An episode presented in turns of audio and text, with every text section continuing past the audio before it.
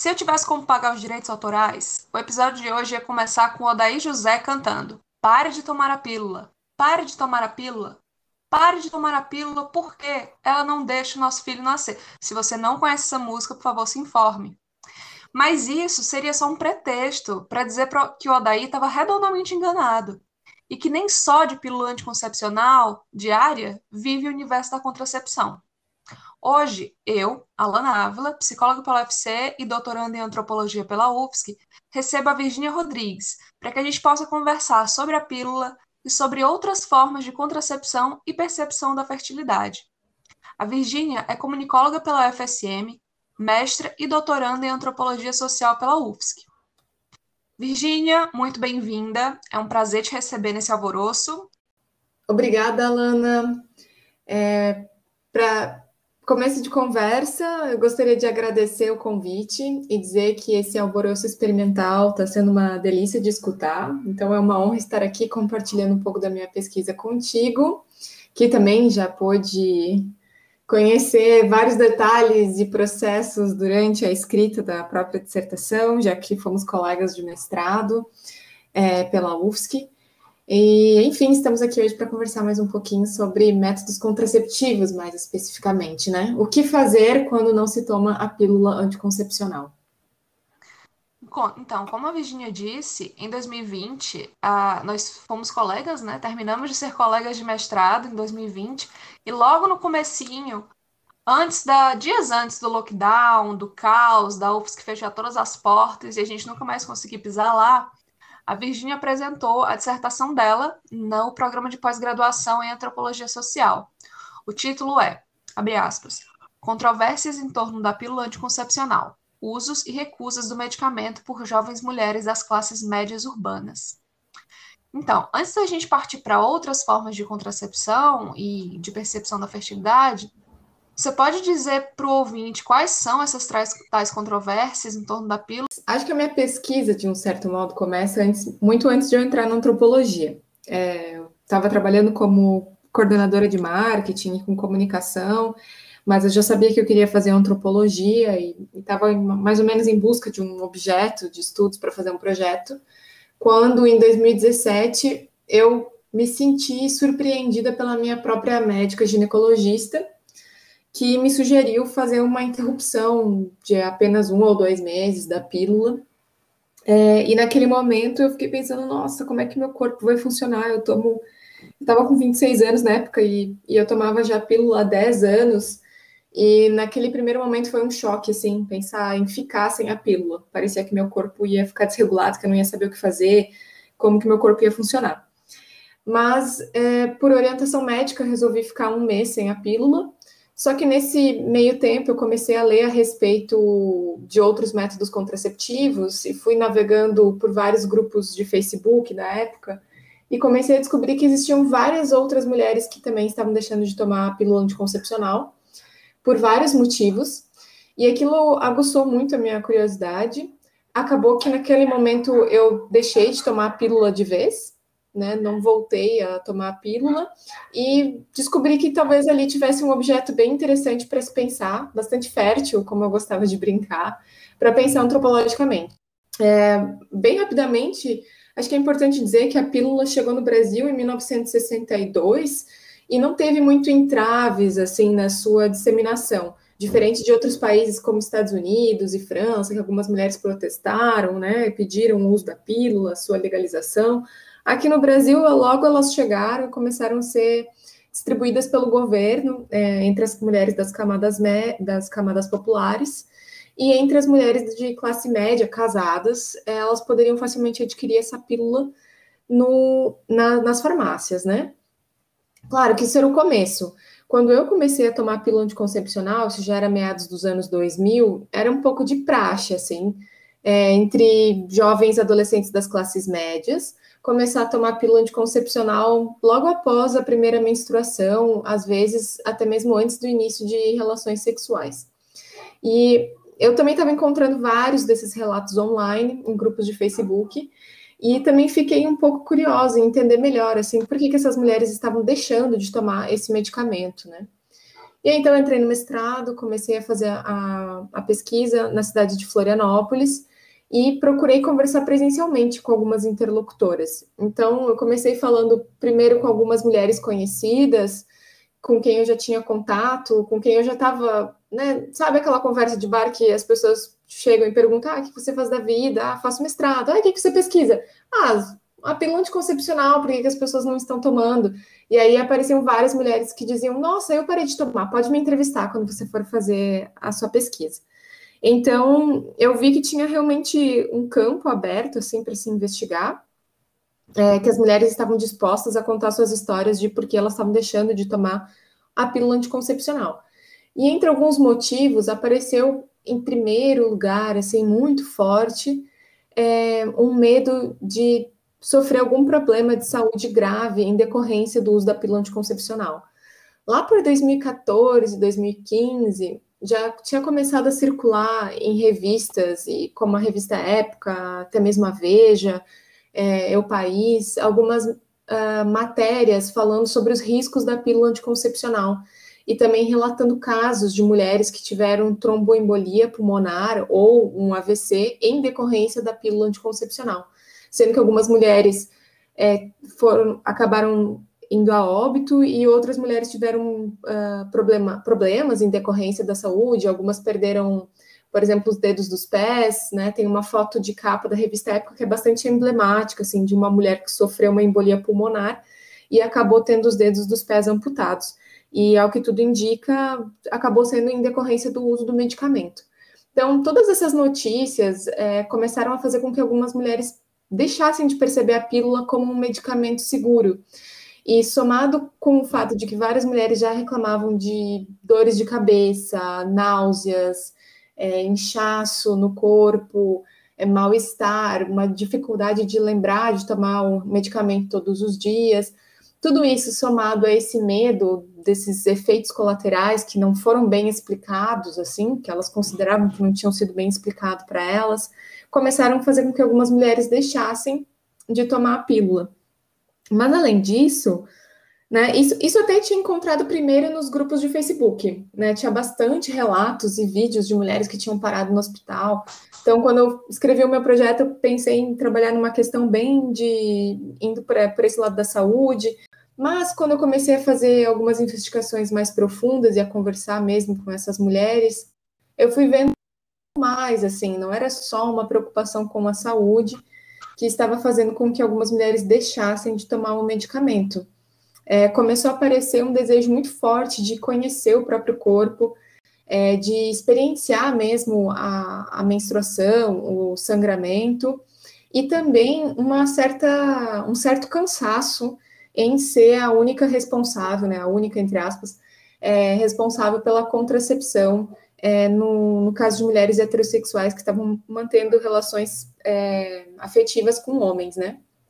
Então, nesse, nesse emaranhado de querer conhecer a si mesma, fazer um detox do corpo, cuidar um pouco mais da sua saúde e também exigir que seus parceiros sexuais fossem mais presentes e responsáveis pela, pela contracepção, é que as mulheres começaram a deixar de tomar pílula. Pelo menos as mulheres com quem eu conversei, né?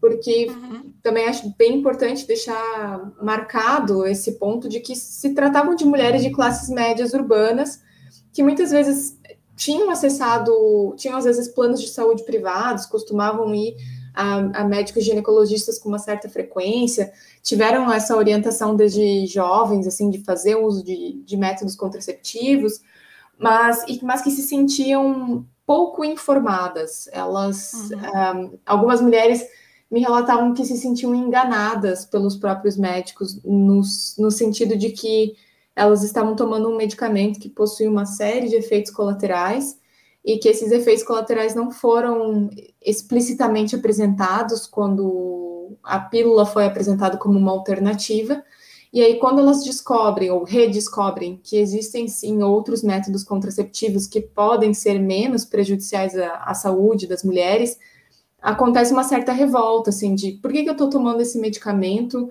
sendo que eu poderia estar fazendo uso de um contraceptivo um pouco mais seguro e com menos riscos à saúde, né? Sem mencionar de por que, que eu estou tomando enquanto mulher e os homens também não estão se preocupando com a, com a contracepção. Um clássico, né? Homens não se preocupando com a contracepção e deixando a cargo das mulheres. Mas é, eu sei que na tua pesquisa apareceram outros métodos, né? Não, não foi só um abandono da pílula e pronto, né? E jogou para o tempo, mas que as mulheres desenvolveram outras estratégias também para para pensar essa contracepção e evitar gestações no momento que elas não queriam, né? É, acho que uma das, das perguntas que eu mais recebi quando eu deixei de tomar a pílula, né, agora eu falando enquanto sujeito, ainda não exatamente como pesquisadora, era, mas se você não toma a pílula, como que você faz? Né, qual que método contraceptivo você utiliza? E várias dessas mulheres passaram por essa mesma questão, né? Então, ao deixar de tomar a pílula, várias delas diziam que passavam por um momento de muita descoberta, de muito conhecimento a respeito de si e a respeito do próprio corpo. E realmente, esse conhecer o próprio corpo e conhecer o ciclo menstrual acaba sendo bem importante na definição de um novo método contraceptivo. Segundo o Manual de Planejamento Familiar da Organização Mundial de Saúde, eles elencam pelo menos uns 18 contraceptivos diferentes. Só que desses contraceptivos, boa parte é hormonal, ou seja, tem uso de, hormônios para fazer a supressão da ovulação e evitar uma possível gravidez. São poucos os métodos contraceptivos não hormonais, né? Mas também não são tão escassos assim. É, no campo de pesquisa, várias mulheres falaram sobre o uso do DIU de cobre, que pode ser facilmente colocado pelo SUS, quer dizer, facilmente é relativo, mas tudo bem. O DIU de cobre, o preservativo masculino, algumas vezes era mencionado o preservativo feminino e também o diafragma, com o uso de espermicida. E o coito interrompido também. E, claro, também foi mencionado o método de alguns métodos de percepção da fertilidade, como o método Billings, né? Mas acho que o campeão dos métodos contraceptivos não hormonais realmente era o DIU de cobre.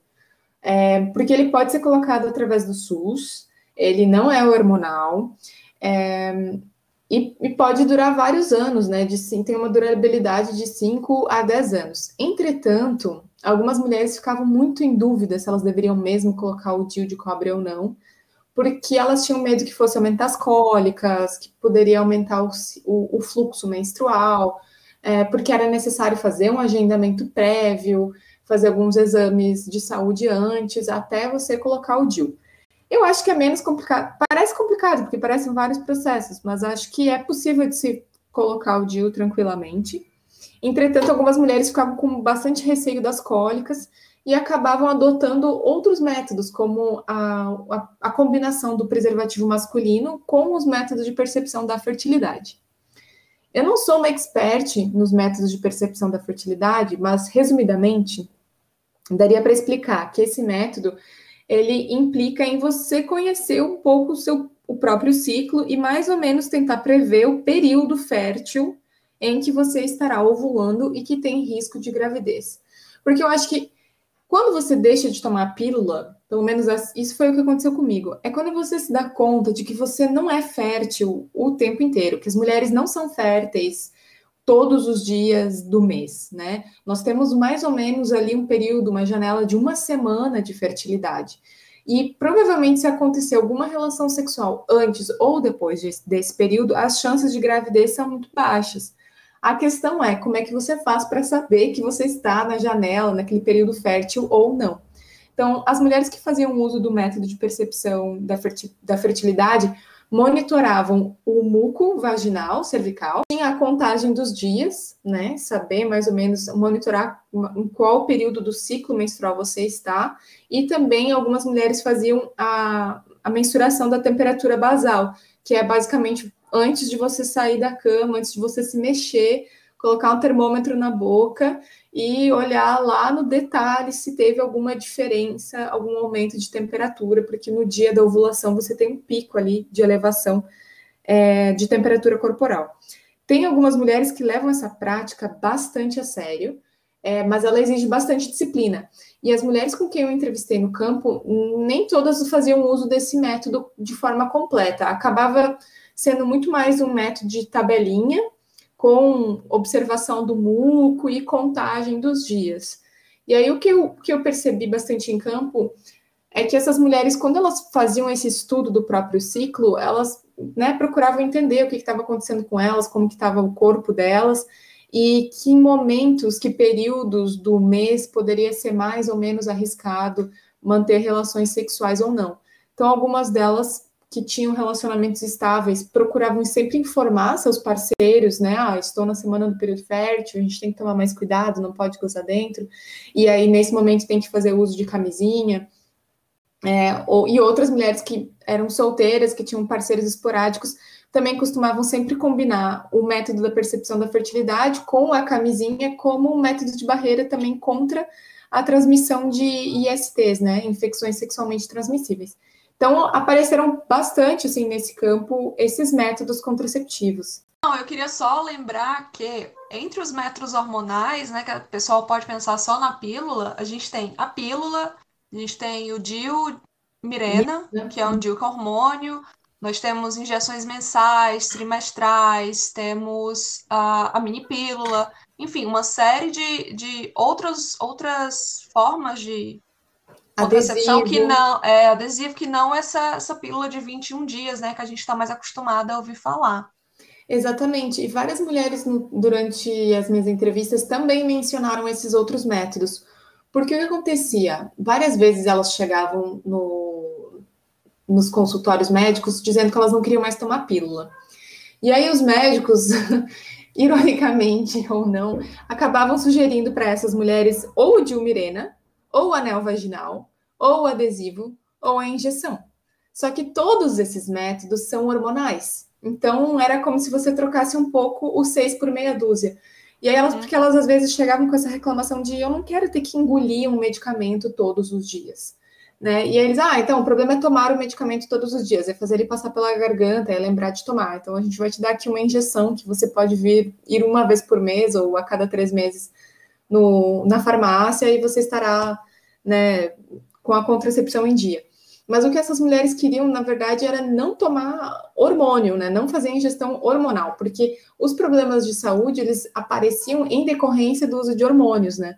Uhum. Então, entre de pensar em deixar de tomar a pílula e efetivamente deixar de tomar a pílula ou fazer uso de hormônios para passar para outros métodos, era todo um processo, né? Então, deixava, às vezes, deixava de tomar pílula e ficava usando o anel vaginal por dois, três meses, daí aquilo incomodava, acabava dando candidíase, daí as mulheres desistiam do anel, ah, não era isso mesmo que eu queria, ou pensavam no Dilmirena é, como uma forma, às vezes, de reduzir a dismenorreia, as cólicas, né?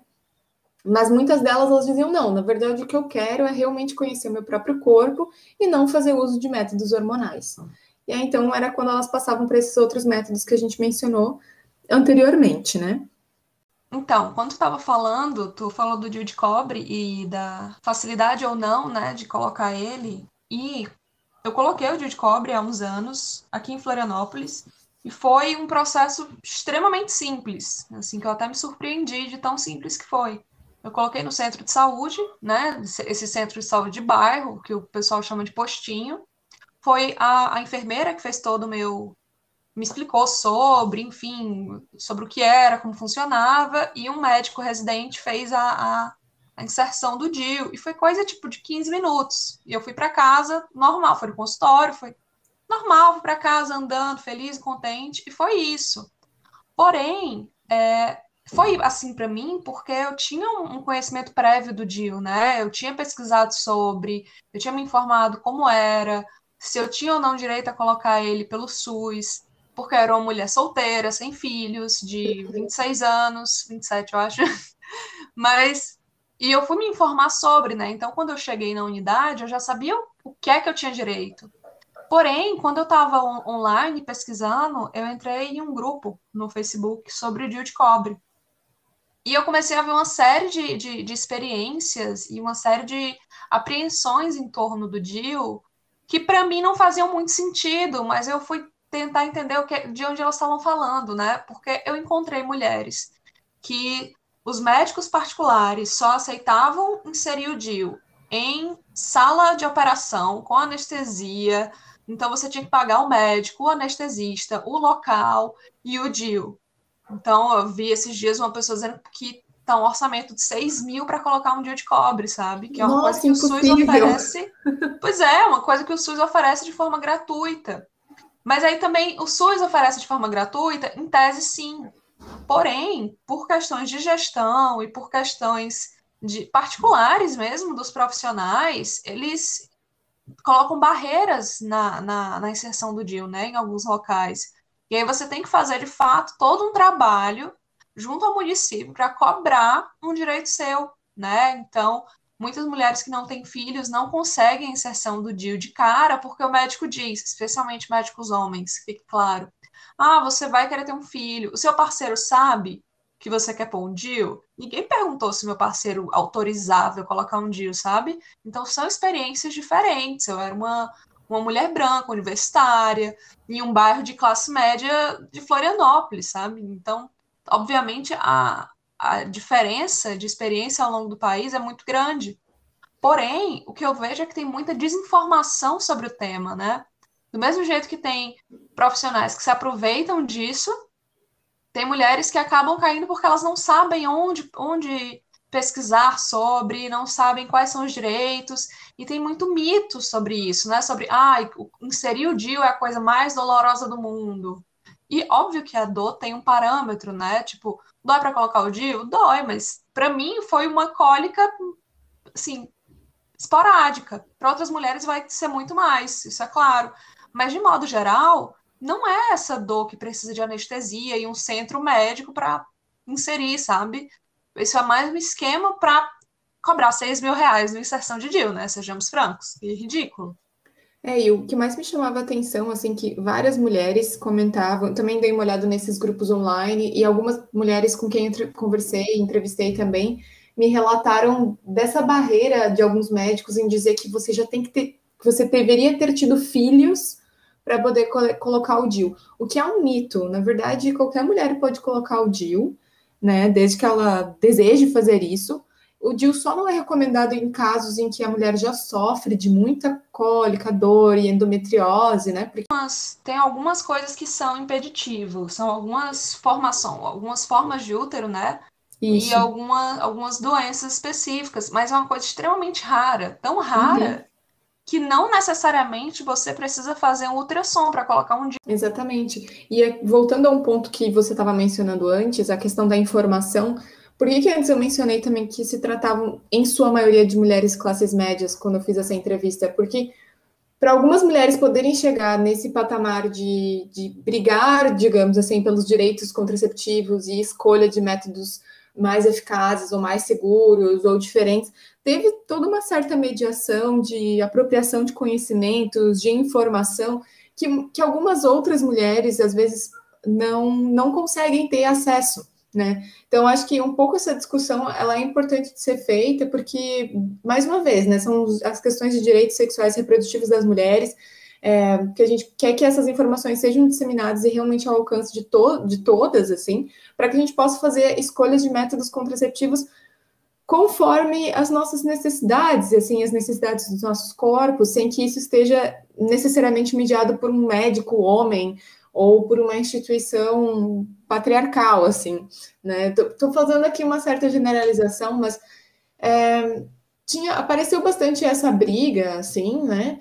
Mas acho que é bem importante, às vezes, também colocar a questão de quem é que realmente consegue e pode parar de tomar a pílula anticoncepcional, né? Isso também depende muito do momento de cada mulher aqui. A gente está falando sobre outros métodos que não são a pílula, mas, mas acho que também é válido fazer um, uma ressalva, dizendo que nem por isso as pílulas anticoncepcionais devem ser, digamos, jogadas na fogueira ou demonizadas longe de mim fazer isso, assim. Inclusive, depois de ter passado todo um mestrado escrevendo sobre a pílula anticoncepcional, sobre a recusa da pílula anticoncepcional, eu mesma acabei tendo que voltar a tomar o medicamento por conta de, de cólicas muito fortes, assim, que começaram a me acometer e realmente a, a impedir a, a minha vida cotidiana, assim. Então, fica a, a, mensagem de que os métodos contraceptivos nem sempre são fáceis, assim, de, ser, de serem escolhidos, é, muitas vezes vale mais a pena fazer uma espécie de combinação de diferentes métodos contraceptivos, e essa escolha ela também passa pela compreensão do próprio ciclo menstrual da mulher, né? Uma coisa que eu esqueci de mencionar antes é que nem todas as mulheres achavam simples ou fácil fazer o método de percepção da fertilidade, porque nem todo ciclo menstrual é igual. Então, acho que isso é importante de, de, ressaltar. Essa ideia de que um ciclo menstrual dura 28 dias, na verdade, é uma criação. É, foi um estudo realizado há, há muitas décadas atrás, onde foi feita uma média, e o número médio de dias de um ciclo menstrual da mulher é 28 dias. Mas existem mulheres que podem perfeitamente ter um ciclo de 21 dias, assim como tem mulheres que às vezes têm ciclos de 30, 35, até 40 dias.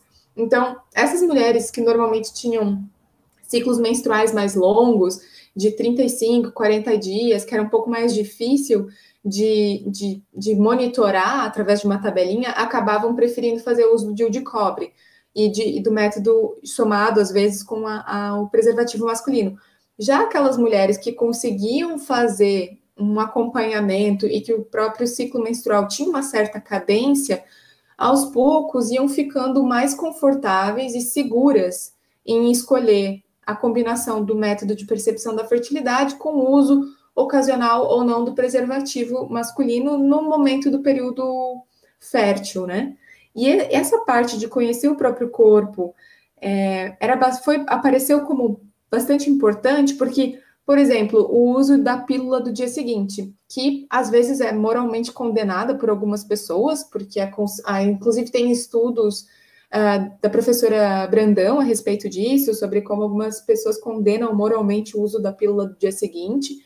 Mas essas mulheres que deixaram, por mais que elas tivessem deixado de tomar a pílula anticoncepcional, porque elas não queriam fazer a ingestão contínua de hormônios, elas não descartavam por completo a pílula do dia seguinte. Pelo menos as mulheres com quem eu conversei. Por quê? Elas entendiam que o fato de elas fazerem uso do método de percepção da fertilidade permitia que elas conhecessem melhor os seus ciclos e pudessem decidir se elas deveriam tomar a pílula do dia seguinte ou não, no caso de alguma problemática. Então, houveram relatos assim de mulheres que estavam fazendo uso de preservativo e a camisinha estourou, mas elas sabiam que elas iam menstruar ali uns dois, três dias, então elas se sentiram seguras a respeito de seus próprios corpos, de que, bom, aqui já não tem nenhum óvulo, né? Estou perto de menstruar, é, não tem problema, não estou na janela do período fértil, não preciso tomar a pílula do dia seguinte. Assim como teve relatos de mulheres que teve problema no uso da camisinha, falhou o método preservativo e elas estavam, sei lá, no décimo, décimo segundo dia do seu ciclo e elas sabiam, bom, se eu não tomar uma pílula do dia seguinte agora, eu com certeza posso engravidar porque eu vou estar ovulando daqui um ou dois dias, né? E, e, o óvulo ele sobrevive dentro do corpo da mulher por, por umas, algumas horas, alguns dias. Então sempre tem que considerar que você não está fértil só no dia da ovulação, mas uhum. um, alguns dias antes e alguns dias depois da ovulação, porque os espermatozoides também podem viver dentro do útero por alguns dias, pode ali acontecer a fecundação.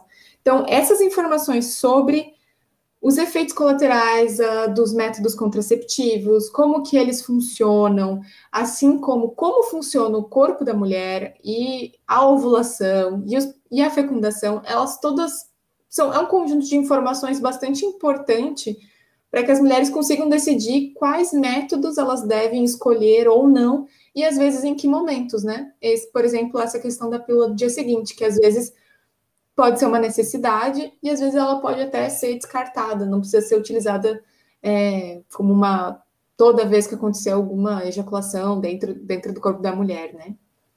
É aquilo lá, informação, né? E quando a gente fala em informação e esse conhecer o próprio corpo, né, que eu acho que a gente tem girado em torno desse, desse assunto durante todo o episódio, é importante lembrar que quando a gente fala em conhecer o próprio corpo, não é só para quem está largando a pílula ou largando métodos hormonais, né? Quando você vai começar a pílula ou métodos hormonais ou qualquer outro, é importante ter conhecimento do próprio corpo, né? Recentemente eu migrei do DIU para a pílula, né? Eu fiz esse caminho inverso, né?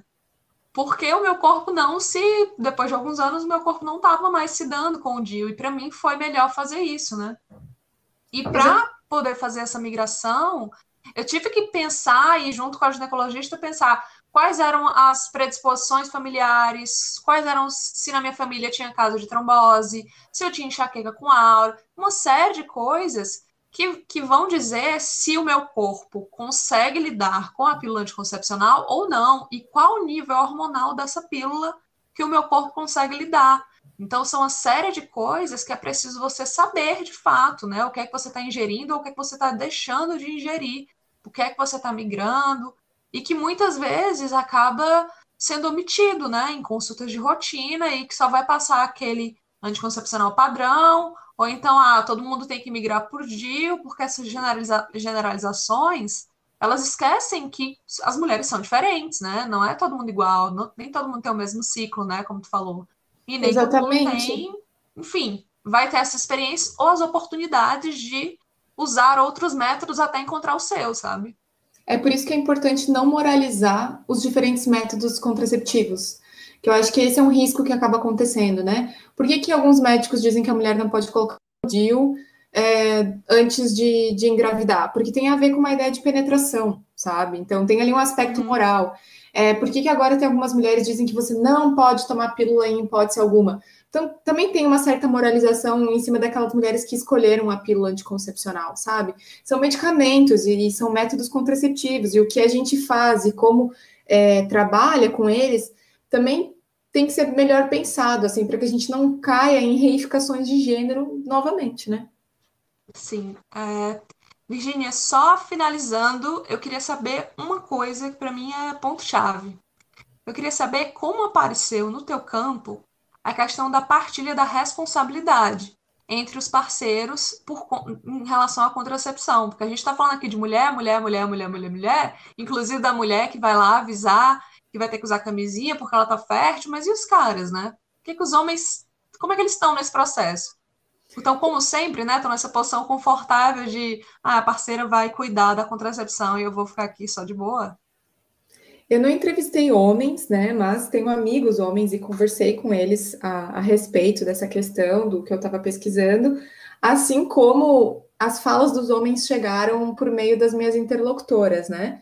Então, teve interlocutoras que comentaram que, por exemplo, que estavam em relacionamentos longos e estáveis e que quando elas resolveram deixar de tomar a pílula anticoncepcional, teve uma certa batalha dentro do relacionamento, né? Porque os homens estavam lá, o parceiro estava lá, bastante confortável, sem ter que se preocupar com isso, julgando quando a, quando a parceira esquecia de tomar uma pílula ou não, dizendo que se existisse pílula masculina ele tomaria de certeza, que ele não queria esquecer, uhum. né? Uhum. E aí então, esses homens eles tiveram uma certa resistência em aceitar que essas mulheres deixassem de tomar a pílula anticoncepcional. Por quê? Porque eles iam ter que passar fazer uso da, da, da camisinha e também a prestar atenção no ciclo das suas parceiras, né? Mas com o tempo, essas mulheres foram conversando, foram reeducando esses homens e aí eles aceitaram, né? Acho que até porque se não aceitassem, talvez o relacionamento também não ia mais funcionar, né? E assim como apareceram algumas mulheres que tomavam a pílula anticoncepcional, e dividiam um valor com os seus parceiros, porque a pílula, a depender do medicamento e da pílula em si, pode ser um medicamento bastante caro, né? Então, às vezes tem pílulas de 20 reais, mas assim como existem pílulas de 50, 60 reais, né? Então essas mulheres também faziam, colocavam isso nas despesas mensais do casal, ficava lá dividido para ter uma, uma partilha dessa, dessa responsabilidade contraceptiva. Assim como apareceram vários homens no, com quem eu conversei, assim, de modo informal, que estavam se sentindo surpresos, né, que em encontrar tantas mulheres que não estavam fazendo uso da pílula ou do DIU, e muitas vezes se sentiam incomodados ou não queriam usar a camisinha, e aí algumas mulheres acabam falando, olha, se você não usar a camisinha não vai rolar, porque eu não tomo a pílula, se você não está preocupado com IST, pelo menos vai se preocupar com gravidez, então... Né? Então a gente encontrou em campo, eu e essas mulheres, assim, nessa experiência de não tomar pílula, é, vários homens bastante resistentes, primeiro, a essa ideia, assim, mas alguns homens também abertos à questão, até porque é, é responsabilidade deles também, né? A gente não pode deixar só na, só na mão das mulheres essa responsabilidade contraceptiva, até porque ninguém está transando sozinho ali, e, e, essas coisas precisam ser conversadas, assim. E o grande alívio de todas as mulheres certamente era quando os homens já vinham é, dispostos e predispostos a fazer uso do preservativo. E acho que uma das coisas mais frustrantes era quando eles se negavam a fazer uso da camisinha. Então, fica a dica, façam uso de camisinha. Ela é importante não só para você não engravidar, mas também proteger, com, proteger contra infecções sexualmente transmissíveis. E, e também para partilhar essa responsabilidade que é conjunta. É isso, né? O que, é que a gente aprende? Que homem tá sempre querendo ser o quê? Ensinado. Né? Até isso a gente tem que ensinar. Péssimos. Homens, melhorem. Se alguém tá, se algum homem tá ouvindo esse episódio, por favor, melhore. É... Então é isso. Virginia, muito obrigada pela tua participação. Assim, com certeza foi um episódio super útil e vai servir bastante para a gente dialogar e botar esse tema para jogo. É, eu queria dizer que nós vamos deixar algumas indicações de perfis do Instagram na descrição desse episódio. Perfis que dialogam sobre ginecologia, ginecologia feminista, métodos, de, métodos não hormonais de contracepção a gente acha que pode servir para quem está interessado. Eu vou deixar também a dissertação da Virgínia e os contatos, tá bom? Para quem quiser saber mais um pouco sobre o tema. E novamente, Virgínia, muito, muito obrigada. Foi um prazer te ter aqui. Espero que volte outras vezes para a gente falar sobre mais e mais coisas, porque a gente nunca cala a boca quando tá junta. Eu que agradeço, espero ter conseguido ordenar as ideias de um modo que os ouvintes possam extrair informações práticas a respeito da contracepção e também espero poder estar aqui de volta sim para a gente conversar um pouco mais sobre outras coisas. Obrigada, Alana. É isso, gente. Um beijo. Obrigado por acompanharem o Alvoroço e até a próxima. Quando vai ser? Como sempre, não sabemos, mas um dia a gente volta.